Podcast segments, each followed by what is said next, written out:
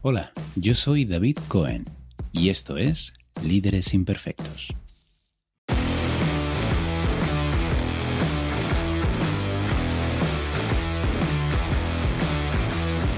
Hola y bienvenidos a este episodio número 4 de Líderes Imperfectos, el podcast para aquellos que piensan que gestionar personas es la parte más difícil de su trabajo. Hoy tenemos un capítulo diferente.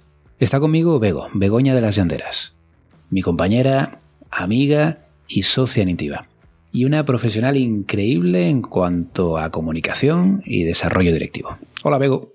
Hola, buenas tardes, ¿qué tal? Muy bien, encantado de tenerte por aquí. Bego y yo vamos a comentar algunas preguntas que nos envían clientes y oyentes, debatir, espero que no estemos de acuerdo siempre, no solemos, ¿verdad? No, no. y espero también que estemos de acuerdo en algunas cosas. Y sobre todo espero que sea útil para vosotros.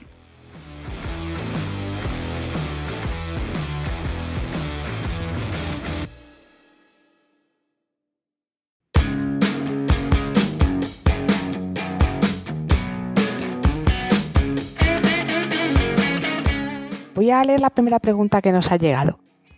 Acaban de promocionar al jefe de mi equipo de ingeniería y para mi sorpresa, él me recomendó a mí como su sucesor a la cabeza del equipo, así que desde hace unos dos meses soy el jefe de los que hasta hace muy poco eran mis compañeros. No ha sido tan incómodo como yo pensaba, salvo por uno de los compañeros con el que hasta ahora nunca había tenido el problema. Está ahora continuamente desafiando mis instrucciones casi como si estuviera intentando demostrar que yo no era la persona adecuada para el puesto. Otros compañeros me han comentado que en realidad él esperaba ser el nuevo jefe. Por un lado, no quiero parecer autoritario o, dar a entender que mi nueva posición me ha cambiado. Pero por otro, no puedo dejar que las cosas sigan así porque está afectando a mi moral y al trabajo del equipo.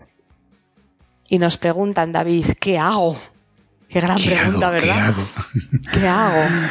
Bueno, lo primero, eh, aquí parece que bueno que es un que es un mando medio que acaba de ser ascendido, pero este mismo problema, yo no sé tú, Bego, pero yo me lo he encontrado a niveles también muy altos, exactamente el mismo problema. Sí, sí, estoy de acuerdo. Sí, es, es bastante más común, ¿verdad? De lo que parece. Probablemente se sienta solo en, en el océano, pero claramente es algo que, que puede ocurrir y que ocurre con frecuencia.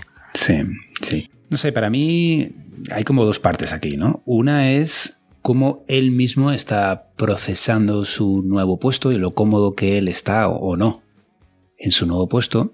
Y otro tema diferente es la relación concreta con esta persona, con este antiguo compañero y antiguo colega que ahora le reporta a él. Muchas veces nos hemos encontrado, sobre todo ya a niveles de, de mandos medios, de primeros jefes, con personas que no se sienten cómodos con la idea misma de ser jefes. Yo no sé si esto te suena, Bego. Sí, sí, esa aceptación de pasar un rol mucho más de liderazgo cuando hemos asumido durante mucho tiempo que estar en la retaguardia, bueno, pues es más cómodo quizá, ¿no? Sí, yo creo que es por un lado más cómodo, pero por otro lado yo me refería a esta imagen de, de ser jefe, ¿no? De que como soy jefe ahora tengo que mandar, mm. como soy jefe ahora tengo que ser yo el que pues pongamos, eh, diga que no a las vacaciones o ponga orden o dé órdenes en general. Y hay personas que esto eh, lo tienen como muy opuesto a su naturaleza o a sus valores o incluso a sus principios. Hay alguien que me ha dicho, ¿no? Creo que tienes razón porque fíjate, yo, yo me he encontrado muchas personas para las que la aceptación del grupo, el reconocimiento es muy mm. importante mm. y el, el paso a este rol en el que efectivamente hay que decir muchos nos y hay que tener a la gente en ocasiones, bueno, pues no tan alineada, les genera un gran conflicto. Sí, sí, de hecho me acabas de recordar hace poco leía a Jordan Peterson, que es, eh, bueno, es, un terapeuta y él habla mucho acerca del tema de management también, y decía cómo a las personas con rasgos altos de complacencia les cuesta particularmente pasar a ser jefes porque según él, y esto sería tema para otro debate, si eres jefe, va a haber gente a la que no le caigas bien. Claro, claro. Y eso no todo el mundo lo lleva bien. ¿eh? Sí, creo exactamente que tiene que ver con eso, con esa aceptación, con ese dejo de ser querido por todos, fíjate. Sí, creo que hay una parte de eso. Y luego hay otra parte que yo he trabajado alguna vez eh, con algún cliente individual que es bueno, tú te sientes incómodo con esta imagen concreto, en concreto, de lo que es ser jefe, que quizá es la imagen que tú has visto en tu propia carrera, la de los jefes que tú has tenido o alguno en particular que te ha marcado. Pero vamos a empezar a pintar la imagen del jefe que tú sí quieres ser, el tipo de jefe con el que tú sí te sientes cómodo. Porque no solamente hay un tipo de liderazgo, ni un tipo de organización, ni de jerarquía, ni una sola manera de hacer las cosas. Entonces, muchas veces ese primer trabajo es, oye, tú nunca vas a ser un buen jefe si no estás cómodo y no quieres serlo en el fondo. Así que vamos a empezar a dibujar qué tipo de líder sí quiere ser, no tanto el que no quiere ser. Fíjate que nuestro, nuestro oyente nos decía, no quiero parecer autoritario. Hay una creencia de que el líder ha de ser autoritario ahí, ¿no? Quizá él ha tenido líderes autoritarios y piensa que se, que se reclama de él esa autoridad, quizá con la que él no esté completamente de acuerdo y por tanto se está poniendo esa barrera o se está negando efectivamente replicar ese modelo que, en el que él claramente no parece creer. Sí, y además, ahora que dices esto de la creencia, pues me, salta otra duda, ¿no? ¿Será que poner límites es ser autoritario? Porque poner límites además no tiene que hacerlo un jefe, ¿no? Puede hacerlo un compañero con otro. Porque creo que ponía por algún sitio que casi, o, o quizá lo he interpretado yo, que parecía que casi le faltaba el respeto, ¿sí?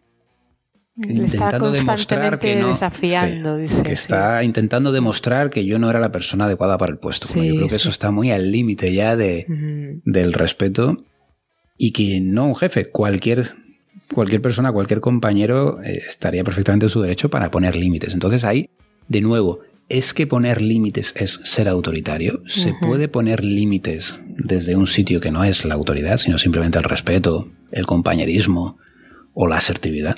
Añade además, fíjate, está afectando a mi moral y al trabajo del equipo. Efectivamente, empieza a haber toxicidad, claro, una persona que constantemente se enfrenta a la nueva jerarquía, porque es así, el, jefe efectivamente está en un sitio diferente, pues está generando ruido y, claramente es, eh, yo creo que es necesario tener una conversación de forma urgente, ¿no te parece, David? Sí, sin duda. Yo creo que esa segunda parte, decíamos, la primera parte es cómo lo gestiona él, la segunda parte es cómo tiene esa conversación o gestiona al otro, ¿no? Hmm. ¿Cómo crees tú que, debería ser esa conversación, Bego?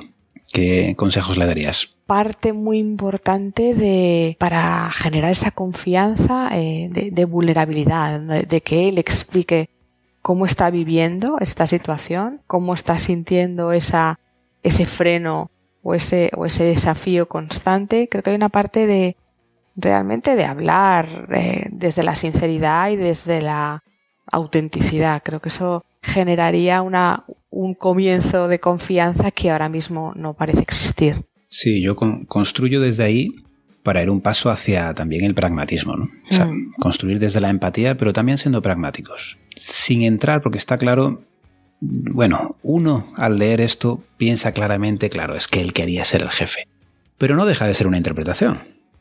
Parece que le han comentado a otros compañeros, pero no es algo tampoco que, esta persona le haya dicho claramente. Entonces, yo recomendaría dejar esa asunción de lado y no empezar una conversación diciendo yo sé que tú querías ser jefe, porque primero no lo sabemos. Segundo, creo que es mala manera de empezar la conversación. No es un hecho objetivo, se puede poner a la defensiva, así que quizá no sea necesario siquiera empezar por ahí sino simplemente como tú decías, oye, yo estoy sintiendo esto, yo no sé por qué, pero me está afectando de esta manera y está afectando al equipo. Absolutamente. La realidad, y aquí diría yo de manera pragmática, podremos estar más o menos de acuerdo en que yo soy o no soy la persona adecuada, pero la realidad es que ahora mismo la empresa ha confiado en mí, esta es la situación, y de aquí en adelante, de aquí al futuro, ¿cómo quieres que trabajemos esto por el bien del equipo? Efectivamente, y quizá también hablando de esa confianza que la empresa ha depositado en él, preguntarle a su colaborador qué necesitas para confiar en mí, ¿no? Algo, algo de hacerle copartícipe de eso que está pasando. Eh, cómo quieres que colaboremos, cómo quieres que trabajemos, qué necesitas tú para, bueno, para, para pasar ese, a ese otro tipo de relación tan deseada y tan necesaria. qué necesitas tú y qué estás dispuesto a aportar, ¿verdad? Porque siempre hay un... Siempre que alguien da, también tiene que recibir y viceversa. Muy bien, pues no sé, ¿se te ocurre algo más que, comentar a este compañero? Este pues yo le diría que, no lo deje pasar, que es el momento que, que a más tiempo espere, más compleja será la situación y que las conversaciones difíciles, cuanto antes se tengan, menos difíciles serán. Sí, totalmente. Además, dices conversaciones y eso me recuerda también, aquí creo que hay dos, dos planos, uno el individual y el otro el de equipo. Creo que esta conversación se tiene que tener de manera individual primero, pero si después de esa conversación individual sigue habiendo comportamientos inadecuados delante del resto del equipo, hay que atajarla también delante de los demás compañeros para no dejar que se contagie esa desconfianza y esa emoción.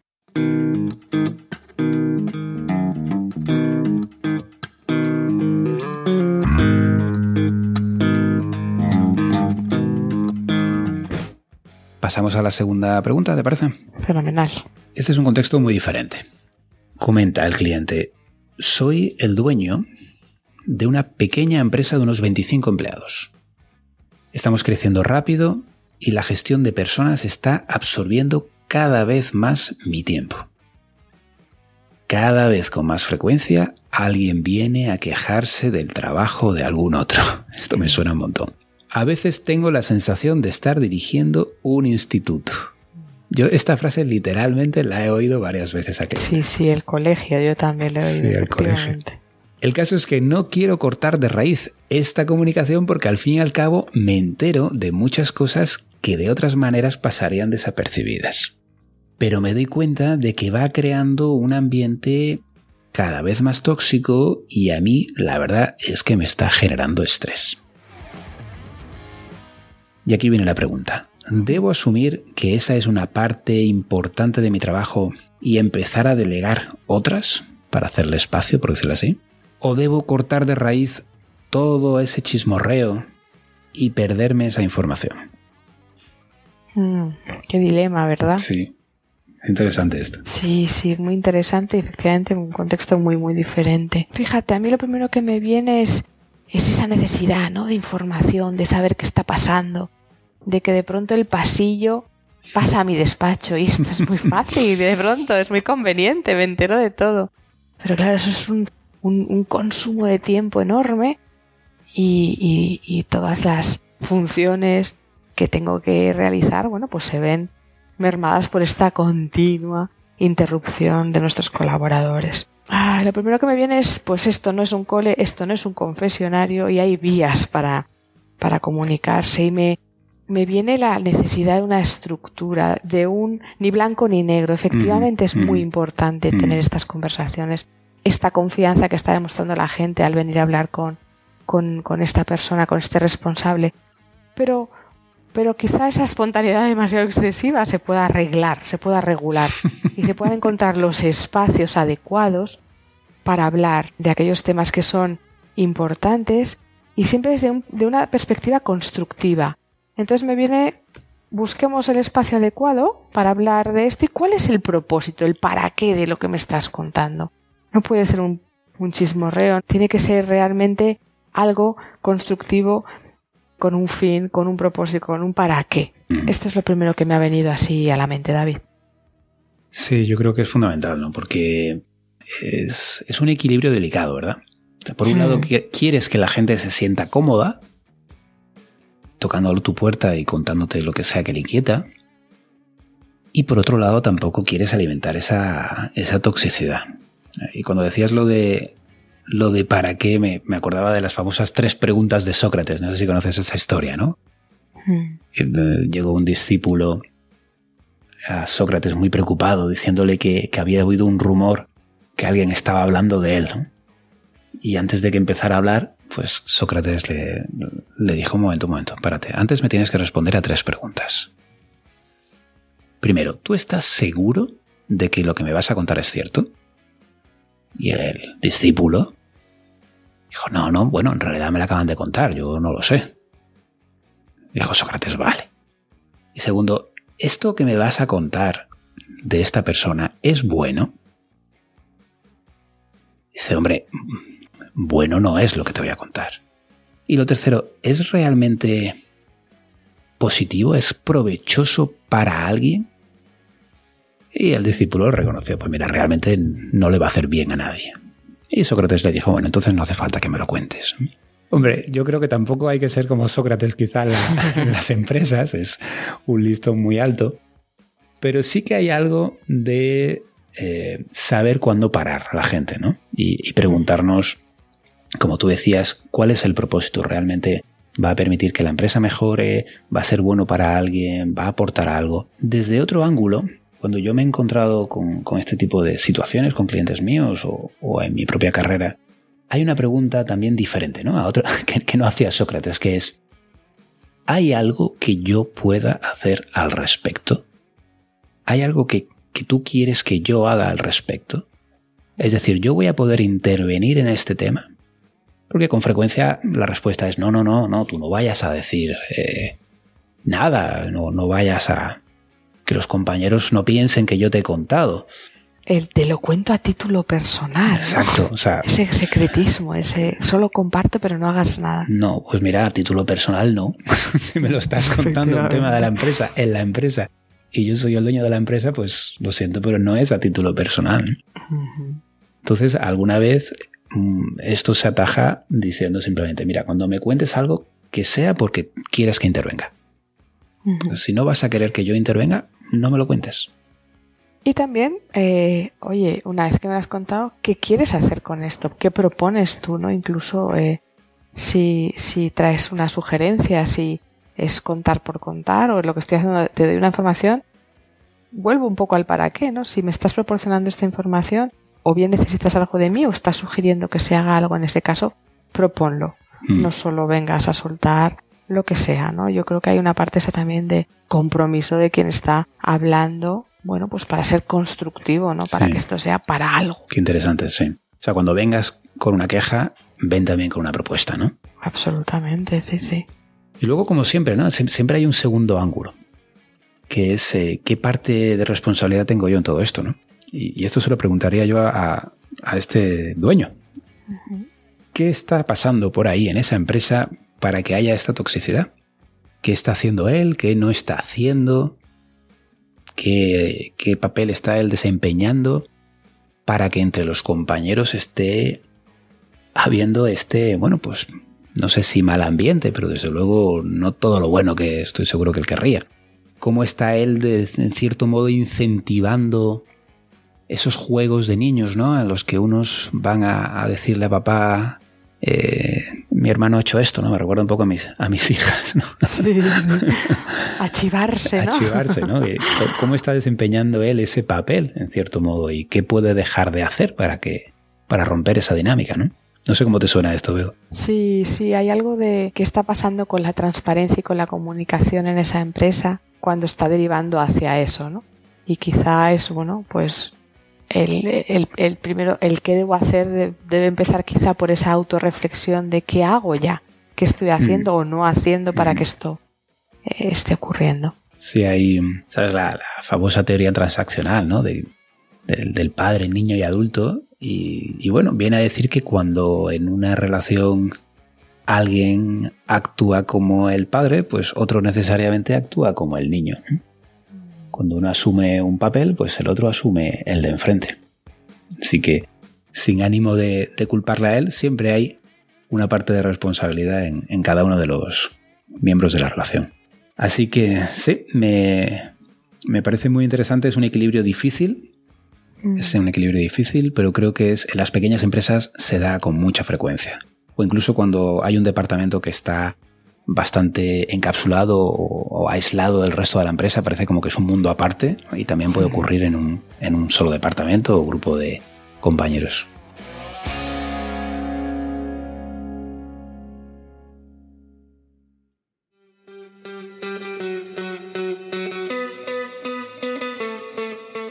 Pues muy interesantes las preguntas de nuestros oyentes, realmente. ¿eh? Con enjundia, con enjundia. Se aprende, se aprende mucho también de los, de los clientes.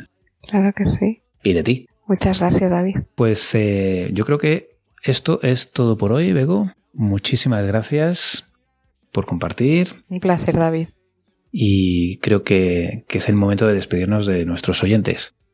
Recordaros simplemente, esto es Líderes Imperfectos, el podcast para aquellos que piensan, probablemente con razón, que gestionar personas es la parte más difícil de su trabajo. Cualquier duda, comentario, feedback o cuestiones como las que habéis oído hoy y que os gustaría que comentáramos Bego y yo en un próximo capítulo, podéis enviarlo a podcast.intiva.es. Podcast.intiva con v.es. Si os ha gustado y queréis compartir esta alegría, podéis recomendarnos en iTunes o donde sea que hayáis oído este capítulo. En todo caso, gracias y hasta pronto. Gracias, Bego. A ti, David. Hasta pronto.